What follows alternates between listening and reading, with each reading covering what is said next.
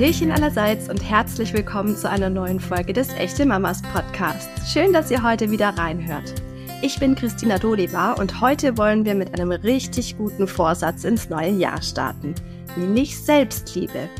Elena Noemi Miller ist Selbstliebe-Coach und leidenschaftliche Patentante. So leidenschaftlich, dass sie sich in der Folge sogar selbst schon als Mama bezeichnet, obwohl sie noch gar keine ist. Das hindert Elena aber nicht daran, uns wertvolle Tipps mit auf den Weg zu geben, wie wir im neuen Jahr auch als Mamas mehr zu uns selbst finden und nicht mehr so hart mit uns ins Gericht gehen. Herzlich willkommen, Elena! Schön, dass du heute bei mir im Echte Mamas Podcast zu Gast bist. Ich habe ja gerade schon mal kurz erzählt, wer du bist und was du machst, aber der Vollständigkeit halber stell dich doch selber noch mal vor. Also erstmal vielen Dank, dass ich hier sein darf. Ich habe mich riesig gefreut ähm, über die Anfrage. Ich bin die Elena, ich bin 29 Jahre alt. Ich bin Unternehmerin und Selbstliebe-Expertin. Ich habe mich vor ein paar Monaten erst selbstständig gemacht. Ich habe davor als Moderatorin gearbeitet ähm, und habe aber gemerkt, dass dieses Thema Persönlichkeitsentwicklung einfach da ist, wo meine Passion liegt. Ähm, und hatte dann das Glück, dass die Firma gesagt hat, sie schließen und hatte dann ein paar Monate Zeit, um äh, mich vor die Selbstständigkeit praktisch vorzubereiten und habe dann Ende August mein erstes äh, Produkt äh, gelauncht und äh, bin seitdem selbstständig und ähm, ja, im Thema Persönlichkeitsentwicklung biete da Produkte an, Online-Kurse, äh, Mentorings und bin super glücklich, dass ich diesen Weg eingeschlagen bin. Das sieht man dir ehrlicherweise auch an. Also ich finde es immer wieder faszinierend, wenn Leute ihre Passion wirklich auch zum Beruf machen und dann auch noch davon leben können. Ich glaube, da träumt so, so ziemlich jeder davon. Ähm, wie bist du denn zu dem Thema an sich gekommen? Also war das immer schon was, was du cool fandest, womit du dich beschäftigt hast? Oder hattest du vielleicht auch mal einen persönlichen Struggle, der dazu geführt hat, dass du da Lösungen gesucht hast? Also es war tatsächlich so, dass schon so mit 13 oder so ich immer Bücher gelesen habe über inspirierende Persönlichkeiten. Ich glaube, damals war es Tippi aus Südafrika, so ein äh, Mädchen, die irgendwie aufgewachsen ist im Dschungel, also wahre Begebenheiten, also immer so diese inspirierenden Geschichten. Ich habe nie Romane gelesen, sondern es waren immer so diese inspirierende Geschichten, die mich total fasziniert haben. Ähm, und auch schon super früh, ich glaube auch schon mit 14 oder so angefangen habe zu journal, in mein Tagebuch zu schreiben, habe davon von Oprah Winfrey äh, gelesen, dass Dankbarkeit alles verändert. Und dann so der große Shift kam, dass ich so wirklich tief ins Thema eingestiegen bin, war dadurch, dass meine Mama ähm, stark depressiv wurde. Und für mich war das, ich war damals 15 und es war total der Schock für mich. Also das Einzige, wo ich davor über Depressionen gehört habe, war tatsächlich über diesen Torwart. Ähm, ich weiß nicht, ob du es noch weißt, der sich damals ähm, Leben genommen hat. Das war das Einzige, was ich im Zusammenhang mit Depressionen irgendwie so wusste. Ähm, deswegen, ich konnte es am Anfang gar nicht wirklich kategorisieren. Ich dachte nur, die Mama ist jetzt gerade ein bisschen verrückt. so. Ähm, und dann ist sie in die Klinik gegangen und es hat auch jahrelang gebraucht, bis es ihr besser ging. Ähm, mittlerweile geht es ihr Gott sei Dank wieder richtig gut, aber es waren bestimmt so fünf Jahre. Und ich glaube, ich habe dadurch einfach gemerkt, die mentale Gesundheit ist das Wichtigste, was wir haben. So, weil wenn es uns mental nicht gut geht, dann ist es egal, in welchem Urlaub wir sind, was wir haben, ähm, sondern dann können wir das Leben einfach nicht genießen.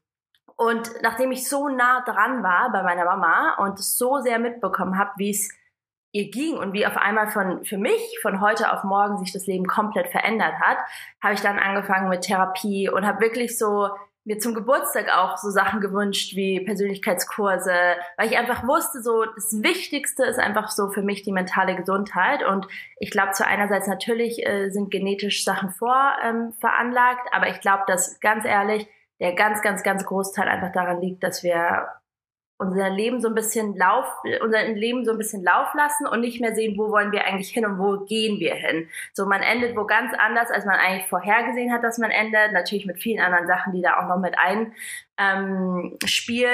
Aber ich glaube, wenn man immer wieder sich daran erinnert, wo will ich hin, wo bin ich, warum bin ich noch nicht da, wo ich will, glaube ich, dass es ein mental, ja, dass man einfach glücklicher und erfüllter ist.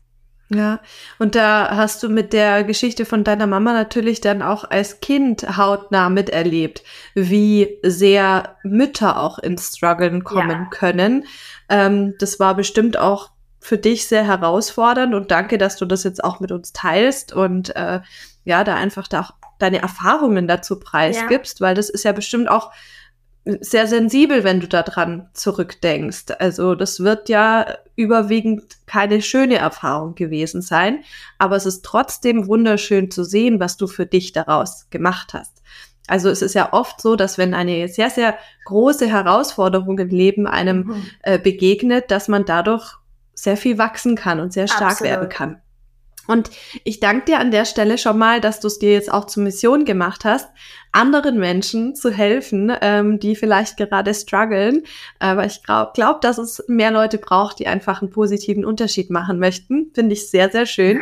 Danke jetzt bist dir. du ja selber noch keine Mama, aber mhm. du bist sehr, sehr eingebunden in das Leben deines Patenkindes.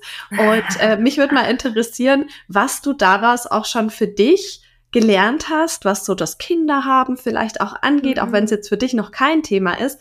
Aber das ist ja trotzdem was, was einen dann, ja, ab einem gewissen Alter, glaube ich, auch so ein bisschen begleitet und beschäftigt. Möchte ich überhaupt Kinder? Möchte ich keine Kinder? Wie wird das irgendwann mal sein?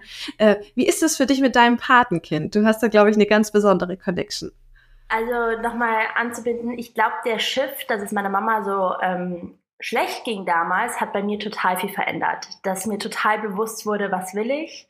Äh, mir wurde total bewusst, ich habe in der Zeit total viel Zeit mit ganz engen Freunden verbracht, die eine große Familie haben. Und bin total dankbar tatsächlich, weil ich so viel erkannt habe, ah, das möchte ich, was ist mir wirklich wichtig im Leben, ähm, was brauche ich. Und habe dadurch eigentlich so erfahren, also so gemerkt, noch viel stärker, dass ich eine ganz große Family haben will. Und glaube ich, dadurch auch immer sehr angezogen bin zu Menschen, die große Familien haben. Also Eileen hat noch vier Geschwister. Vier? Muss kurz nachdenken. Ja, vier Geschwister. Ähm, und auch meine andere beste Freundin hat noch drei Geschwister. Also ich glaube, ich war dadurch, dadurch, dass ich dann so viel Zeit mit denen verbracht habe, wurde mir bewusst, dass mir Familie einfach super wichtig ist und an erster Stelle ähm, steht. Ähm, bezüglich meinem Patenkind, tatsächlich ist es bei mir so, dass ich, glaube ich, schon seit einigen Jahren bereit bin, Mama zu sein. Deswegen das auch total genieße, ähm, dass ich bei Eileen und mit Olivia so viel One-on-One-Time äh, verbringen darf, weil ich wirklich von Tag eins Eileen hat mit mir herausgefunden, dass sie schwanger ist. Also ich war da. Claudia war tatsächlich gar nicht da. Deswegen, ich war die erste Person, die um acht in der Früh aus dem Bett fast gefallen ist, weil sie so, Elena! ähm, und ja, ich finde, also für mich ist es das größte Geschenk, dass ich bei Olivia da so nah dabei sein darf. Ich bin super bereit, Mama zu sein. Deswegen, es fehlt der Partner noch an der Seite. Ähm, aber es, es schreckt mich auch überhaupt nicht ab. Ich glaube, viele, die dann so nah sind irgendwie bei Kindern, die sind total abgeschreckt. Das habe ich gar nicht. Ich lerne so viel. Ich ähm, ja fühle mich auch schon irgendwie so als Mama, weil ich einerseits mit Olivia super viel Zeit wirklich von Tag eins. Also ich habe auch schon, als sie zwei, drei Wochen war, habe ich mit ihr meine Nacht geschlafen, damit Eileen länger ausschlafen kann. Bin, gehe mit, ganz oft mit ihr in der Früh um sieben zum Spielplatz, wenn ich in München bin. Ähm, habe dann auch in den ersten zwei, drei Monaten, als Olivia geboren war, war ich in München, um Eileen zu unterstützen. Ähm, deswegen, ich fühle mich so voll schon so in dem Thema drin und bin auch so dankbar, dass ich einfach so viel lernen darf. So, ich habe so das Gefühl, wenn ich Mama bin, so ich weiß so viel und ich fühle mich überhaupt nicht so unsicher oder wie gehe ich mit einem kleinen Wesen um. Deswegen, nee, ich genieße es total und ähm, ja, bin ganz happy irgendwie, dass ich da so Front Row Seat praktisch habe und tatsächlich auch immer irgendwie so angezogen bin. Ich ähm, bin jetzt gerade in London und habe hier jetzt auch ähm, ein, Mädchen, die sieben ist, die ich babysitte. Deswegen, ich glaube, es ist einfach schon so, dass ich äh, das an, anziehe einfach Kinder und ähm, mich auf jeden Fall natürlich freue, wenn ich dann hoffentlich bald Mama bin. Das ist wirklich wunderschön. Bei mir war das gar nicht so. Ich hatte davor gar nicht so viele Berührungspunkte mit kleinen mhm. Babys vor allem auch. Ähm, und sonst halt nur mit meinen äh, Nichten und die waren schon ein bisschen größer. Und ich war am Anfang dann echt auch maximal überfordert. Mhm. Deswegen glaube ich, dass das wirklich ein riesen Mehrwert für dich ja. ist, das ja. erlebt zu haben und da einfach auch so hautnah dabei und vor allem auch diese ersten Krisen, die ja Mütter auch selber dann haben, ne? wenn der Schlaf dann fehlt oder wenn es einem körperlich dann noch nicht so gut geht nach einer Geburt. Also es hast du dann ja im Prinzip alles miterlebt und weißt Voll. im Prinzip schon, was auf dich zukommen könnte. Ja. Und äh, ja, ich glaube, dass du da ganz, ganz viel gelernt hast. Jetzt hast du gerade schon davon gesprochen, dass du ja von Anfang an mit dabei warst. Und mhm. ich meine, Eileen und du, ihr kennt euch ja schon eine ganze Weile. Ich glaube, 15 ähm, Jahre mittlerweile.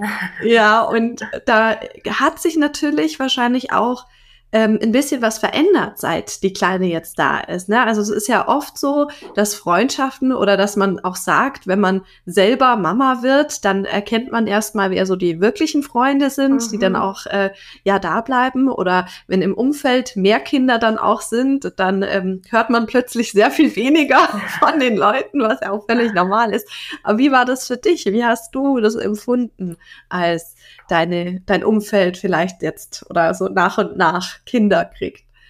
Boah, gute Frage. Ich habe da noch nie drüber nachgedacht, weil Eileen fühlt sich irgendwie so wie eine Schwester an. Deswegen ist es gar nicht so, äh, oh, mit der habe ich jetzt weniger Kontakt, sondern klar, telefonieren ist weniger, weil du halt immer, wenn wir mal telefonieren, du kannst halt nicht so entspannt telefonieren, klar mit Olivia und dann hat sie natürlich auch das Business.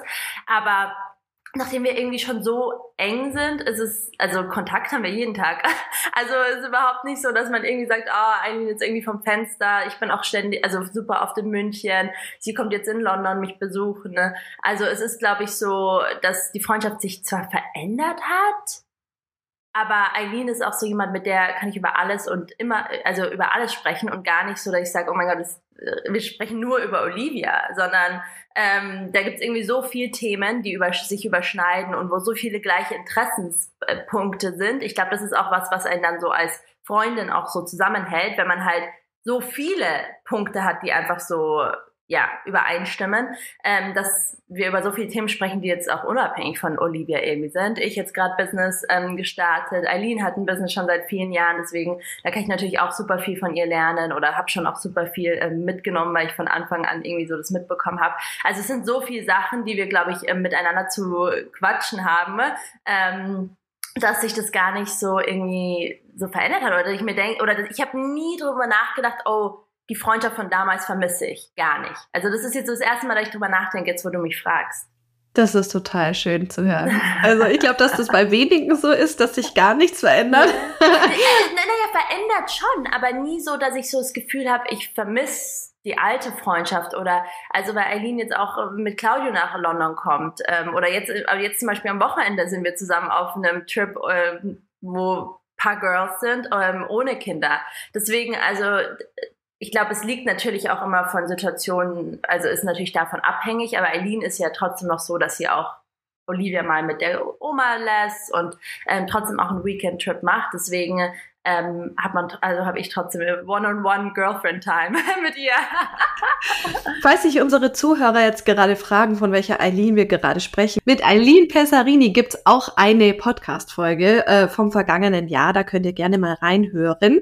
Mhm. Ähm, und du hast jetzt gerade schon einige Punkte aufgezählt, gerade so Girls Trip und so weiter. Mhm. Ich glaube, deine Freundin ist auch eine Mama, die sehr viel für sich tut und äh, sehr viel Voll. Selbstliebe praktiziert. Das ist ja so ja. dein Steckenpferd, damit mhm. kennst du dich aus, damit beschäftigst du dich auch sehr. Ähm, warum glaubst du, fällt es vielen Frauen und dann in dem Zuge auch Mamas so schwer, sich selbst zu lieben, beziehungsweise sich zuzugestehen, einfach diese Selbstliebe und diese Selbstfürsorge zu praktizieren? Also ich glaube, erstmal liegt es daran, dass wir einfach konditioniert sind als Frauen, dass wir uns nicht an erste Stelle stellen, sondern wir sind einfach, wir geben. Das ist einfach von unserer Natur aus, ähm, dass wir nicht sagen, das braucht, also da sind Männer einfach anders, die sind anders, ähm, ja, von ihrem Wesen. Ne? Ähm, deswegen ist es von Natur schon so, dass wir eigentlich geben und nicht für uns Zeit nehmen. Dann kommt es noch dazu, dass es, dass man total viel Mom-Shaming, glaube ich, äh, bekommt, wenn man sich an erster Stelle stellt und dann dieses schlechte Gewissen, das glaube ich auch super viele einfach immer haben. Und ich glaube, es ist auch einfach was, was so ein bisschen zum Mama-Sein dazugehört. Ähm, klar, für die, die es nicht haben, oh mein Gott, mega gut, aber ich glaube, dass die Mehrheit einfach damit zu strugglen hat. Ähm, deswegen, äh, ich denke, dass es wirklich bewusste Zeit und bewusste Intention braucht, um halt nicht in diesen Strudel zu kommen. Ähm, das können kleine Sachen sein, wie täglich ins Journal zu schreiben. Es kann sein, sich einen Smoothie zu machen, der einem gut tut.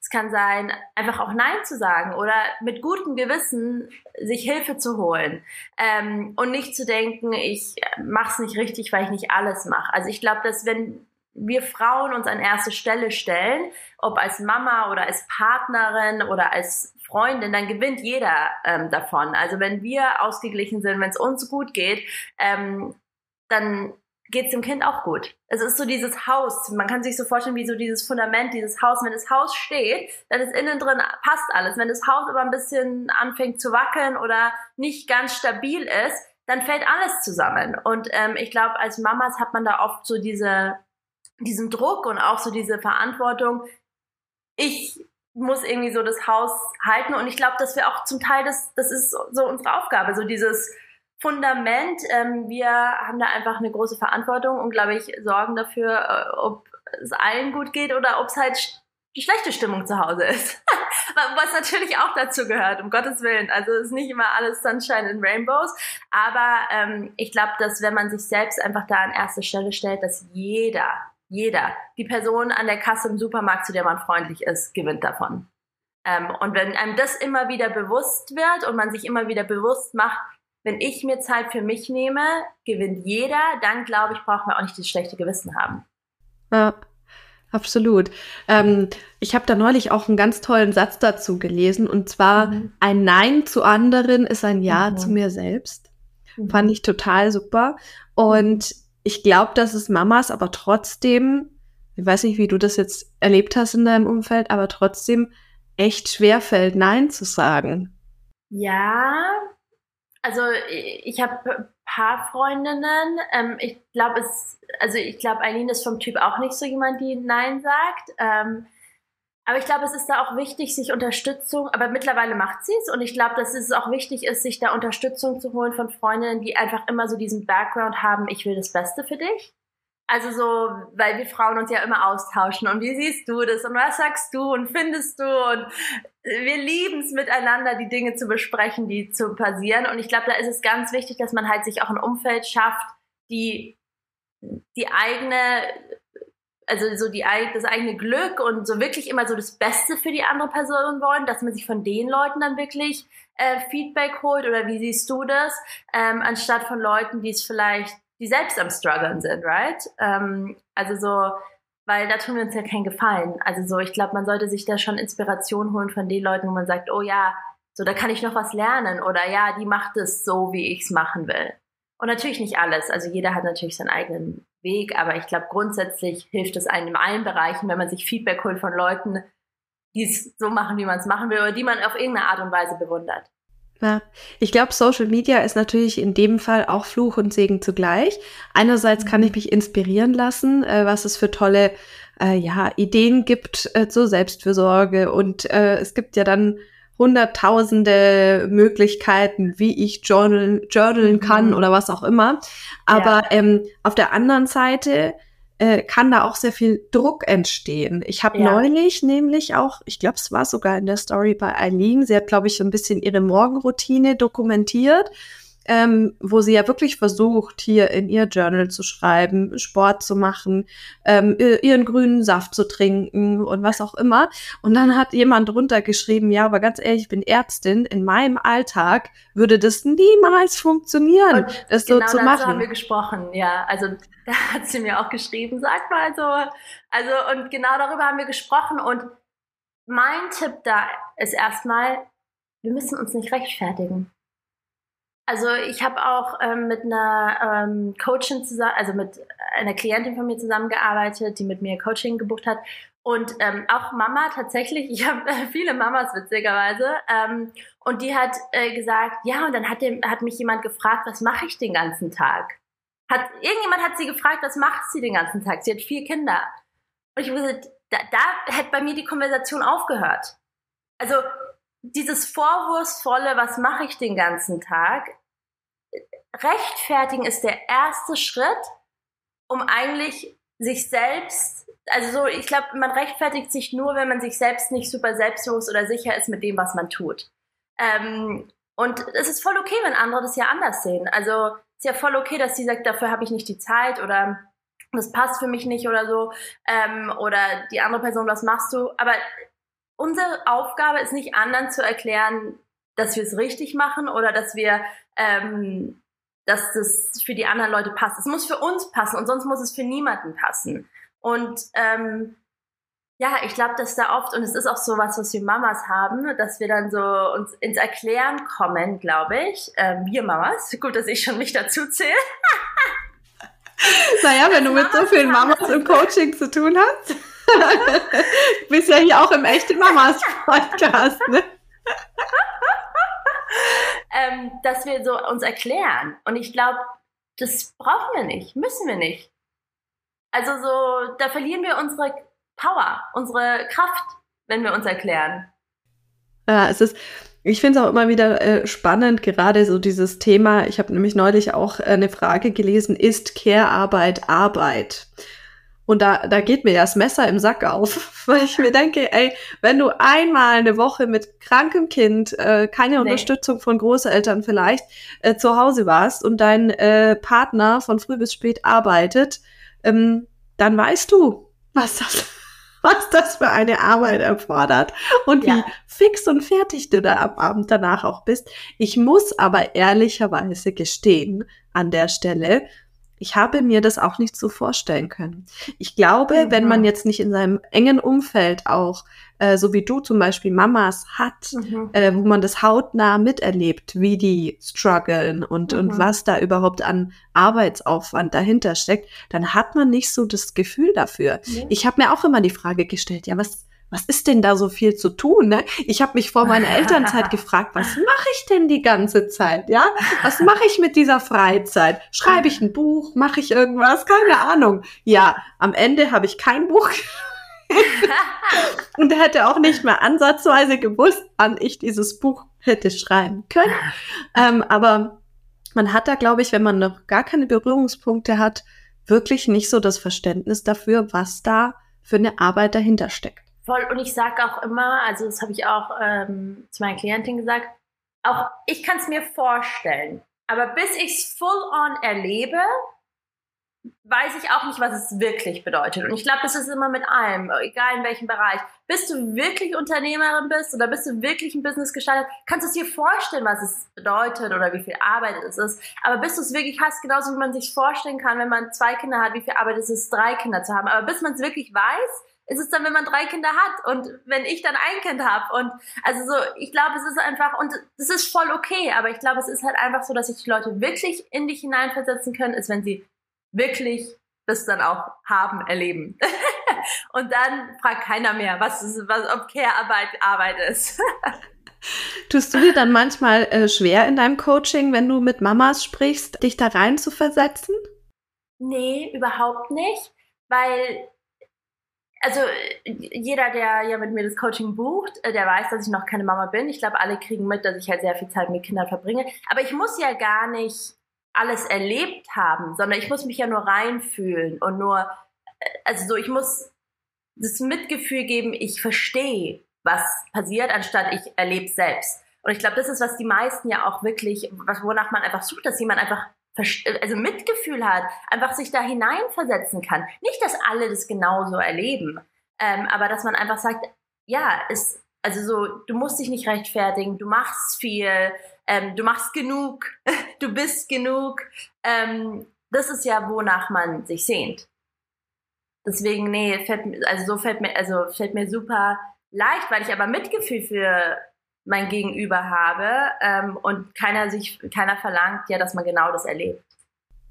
In deinem Coaching, also ich meine, es geht um Selbstliebe mhm. und äh, Selbstliebe hat ja auch viel mit dem Selbstbild zu tun. Mhm. Das ist, wenn du jetzt öfter mit Müttern zu tun hast, hast du das bestimmt an der einen oder anderen Stelle auch mitgekriegt, dass da körperlich sehr gestruggelt wird. Ja. Was würdest du sagen? Überwiegt, ähm, sage ich mal, dieser körperliche Aspekt bei den Mamis mehr oder ist es dann doch eher der mentale?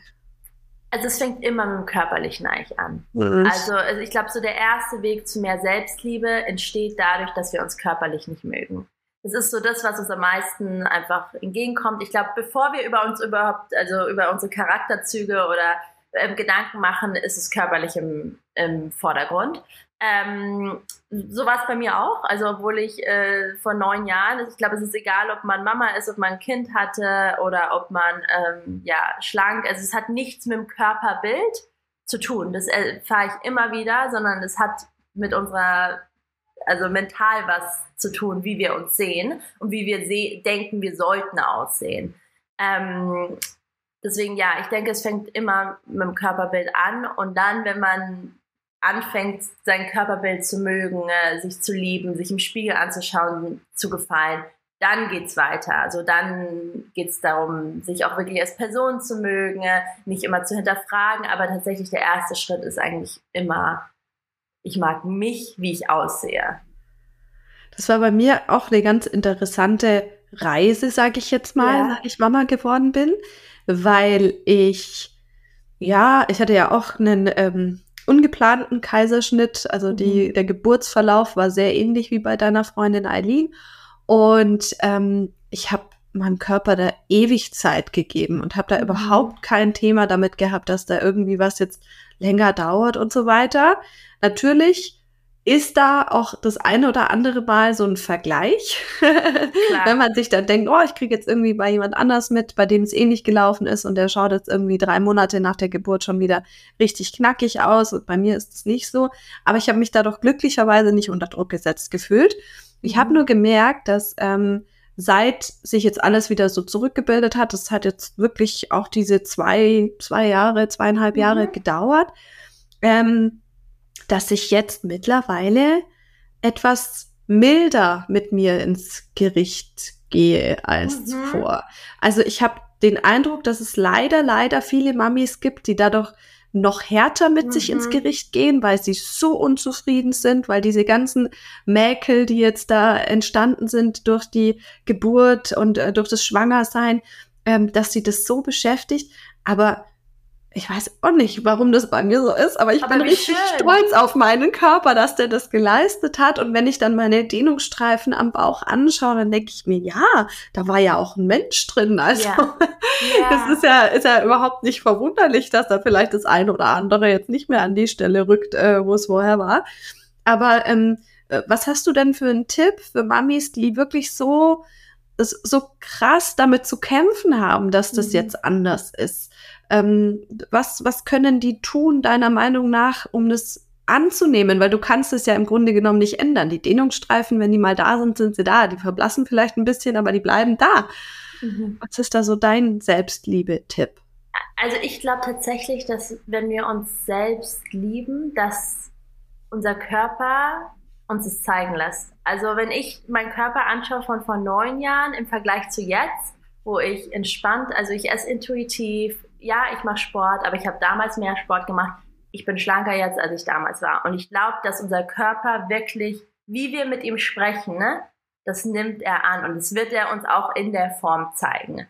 Ähm, also ich habe damals angefangen mit, äh, ich habe mich total unwohl gefühlt in meinem Körper und habe so gedacht, okay, ich habe jetzt alles an Diäten gemacht, ich habe alles an Sport gemacht, ich war sick and tired von noch einem Juice Cleanse, ich war ich habe alles an High-Intensity-Interval-Training gemacht. So, jetzt, jetzt, jetzt mache ich versuche ich es halt mal mit der Selbstliebe. Alles andere war irgendwie schon so abgehakt. Und mein erster Schritt war, und es ist auch der Schritt, den ich allen immer empfehle, sich im Spiegel anzuschauen und Affirmationen zu sagen. Ich bin wunderschön. Ich bin einzigartig. Ich bin geliebt. Also so und diese kleinen Sachen und ich, ich, ich gebe immer gerne erstmal ein oder zwei Tipps am Anfang, weil ich glaube, dass wir dann von zu viel Tipps einfach gar nichts machen. Deswegen so der erste Tipp, den ich immer wieder geben kann, den ich bis heute mache, ähm, ich sage mir, ich liebe mich, ich bin perfekt, so wie ich bin. Ich habe meinen Hintergrund, ähm, meinen Bildschirm habe ich Affirmationen. Ich habe Sticky Notes in meiner Wohnung mit Affirmationen und ich wiederhole die einfach immer, immer wieder. Und bei mir war das tatsächlich so, dass es sechs Wochen so gebraucht hat, wo ich angefangen habe mit den Affirmationen, bis ich gemerkt habe, es ändert sich was. Es hat sich alles leichter angefühlt. Ich habe mich nicht mehr gezwungen, Sport zu machen, sondern ich habe gern Sport gemacht, gern intuitiv gegessen. Also so, ich sag so, wenn man dran bleibt und es bedeutet wirklich, wenn man jeden Tag drei, vier Affirmationen sagt, es macht einen Unterschied. So, und wir glauben es immer nicht, bis wir einen Unterschied sehen. So, es ist so, naja, aber es kann ja nicht wirklich so einen großen äh, Unterschied machen oder es kann ja nicht wirklich was verändern. Ich bin fest davon überzeugt, äh, ähm, dass die kleinen Sachen den größten Unterschied machen. Also so deswegen äh, Affirmationen in den Spiegel sagen äh, und auch so darüber nachzudenken, bewusster zu werden, wie wenn ich sage, oh mein Gott, das ist passiert, ich bin so, mm, mm, mm.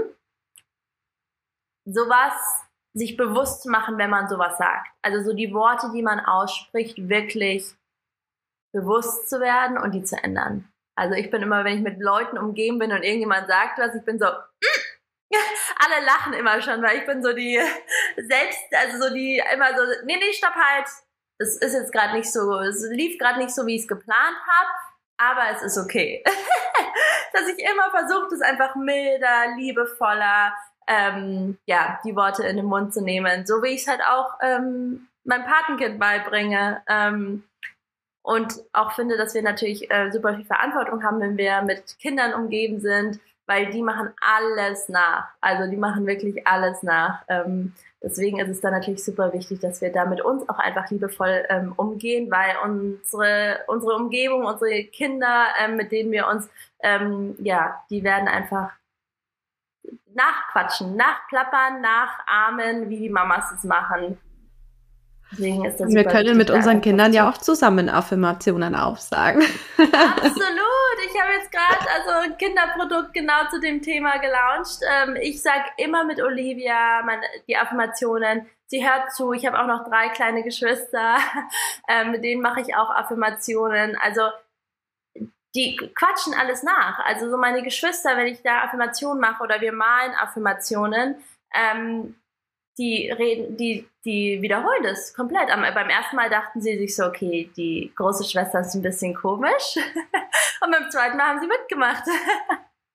so schnell geht's. Die sind ja total, die nehmen, die saugen ja alles auf ähm, und machen es dann auch nach. Voll schön. Hast du denn jetzt noch zwei weitere Tipps, weil wir sagen, wir wollen ja. jetzt drei Tipps teilen, äh, die einem im Alltag äh, Selbstliebe bescheren beziehungsweise einen stärken? Die du jetzt noch mit uns teilen kannst. Ja, also erstmal die Affirmationen aussprechen, wirklich in den Spiegel. Ähm, ist super wichtig, das auch in den Spiegel zu sagen. Dann als zweites habe ich Journaling. Ähm, dankbar ähm, in den Tag zu starten mit Selbstliebe ähm, und dann auch Affirmationen. Also ich finde, es ist super wichtig, einfach nicht so dieses Gestresste in den Tag. Und selbst wenn man ja früh direkt das Kind hat, dann danach sich noch drei Minuten Zeit zu nehmen. Ähm, also es sind so kleine Momente, wo man halt wirklich einfach ja, bewusster, ausgeglichener, glücklicher, erfüllter in den Tag startet und einfach auch eine Intention für den Tag ähm, hat. Also deswegen Journaling finde ich super, super wichtig. Und dann Bewegung. Und es muss nicht sein irgendwie äh, High Intensity, ein Spaziergang in der Natur. Also aber sich wirklich jeden Tag so diesen, diese Zeit zu nehmen für Bewegung. Weil wir fühlen uns einfach besser in unserem Körper, wenn wir uns täglich bewegen. Und das können Mamas ja tatsächlich auch sehr, sehr gut mit einem Spaziergang einfach auch verbinden, Voll. wo das Kind Absolut. in der Trage ist oder im Kinderwagen oder weiß der Geier.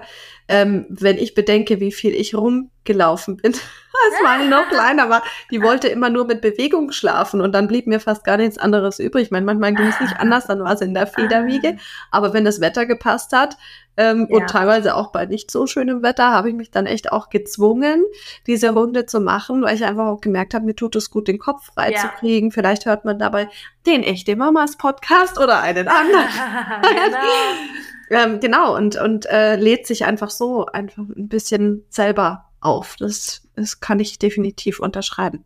Voll ja. schön. Da hast du uns jetzt echt richtig gute Tipps an die Hand gegeben. Und das mit der Dankbarkeit, das ist auch ein Thema, was ich gerne nochmal aufgreifen möchte. Mhm. Ähm, natürlich denkt man sich im ersten Moment, ja, was soll ich denn jeden Tag aufschreiben, wofür ich dankbar bin und was weiß ich was. Aber allein der Fakt, und das ist jetzt gerade brandaktuell passiert, deswegen erzähle ich das jetzt hier mhm. an der mhm. Stelle auch noch kurz. Ich habe kürzlich mitbekommen, auch äh, über Instagram, dass ein äh, Kind das im gleichen Alter ist wie meins, mhm. an Blutkrebs verstorben ist. Mhm. Und mich hat das so getroffen. Ich habe Rotz und Wasser geheult. Ich habe keine Ahnung, wer die Familie ist. Ich habe die nicht mhm. gekannt, gar nichts. Habe das nur durch Zufall irgendwie mitbekommen, weil das irgendjemand geteilt hat. Und da habe ich mir wieder gedacht, wie unfassbar dankbar mhm. kann ich sein, wenn mein Kind gesund ist. Mhm. Und da kann ich, sorry, wenn ich es jetzt so hart sag, verschissen nochmal jeden Tag dankbar dafür sein, weil es einfach Leute gibt, denen es nicht so geht. Und ähm, ja, also wenn man sich da schwer tut, jeden Tag was aufzuschreiben, wofür man dankbar ist, dann kann ich als Mama jeden Tag aufschreiben, ich bin dankbar, dass alle in meiner Familie gesund sind. Und es ist ja auch wirklich einfach Übung. Übung. Also es ist einfach, wir, also durch die Dankbarkeit, durch die Selbstliebe, wir programmieren unser Gehirn und es lernt dazu. Am Anfang fällt es uns schwer aufzuschreiben, wofür wir dankbar sind. Also ich habe da auch so eine Routine entwickelt, wo jeden Tag aufgeschrieben wird, wofür ist man dankbar, dann was liebe ich an mir selbst und dann Affirmationen.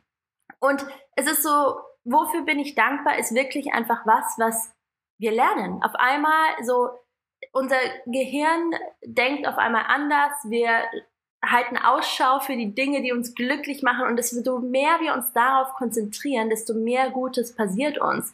Ähm, genauso wie mit der Selbstliebe. So, wenn wir uns da täglich immer wieder aufschreiben, was liebe ich an mir selbst, so da verändert sich was. Da verändert sich was, nicht nur im Gehirn, da verändert sich aber auch wirklich was dann im Äußeren. Und wenn es dazu führt, dass man irgendwie Pasta ohne Probleme isst und den nächsten Tag einfach merkt, man hat nicht zugenommen. Ich, unser Körper speichert alles. So, also so, deswegen es sind so diese kleinen Sachen, die einfach wirklich sich verändern und am Anfang vielleicht schwer fallen, aber einfach mit Übung und mit der Zeit leichter werden und wir uns, glaube ich, dann ein Leben ohne nicht mehr vorstellen können.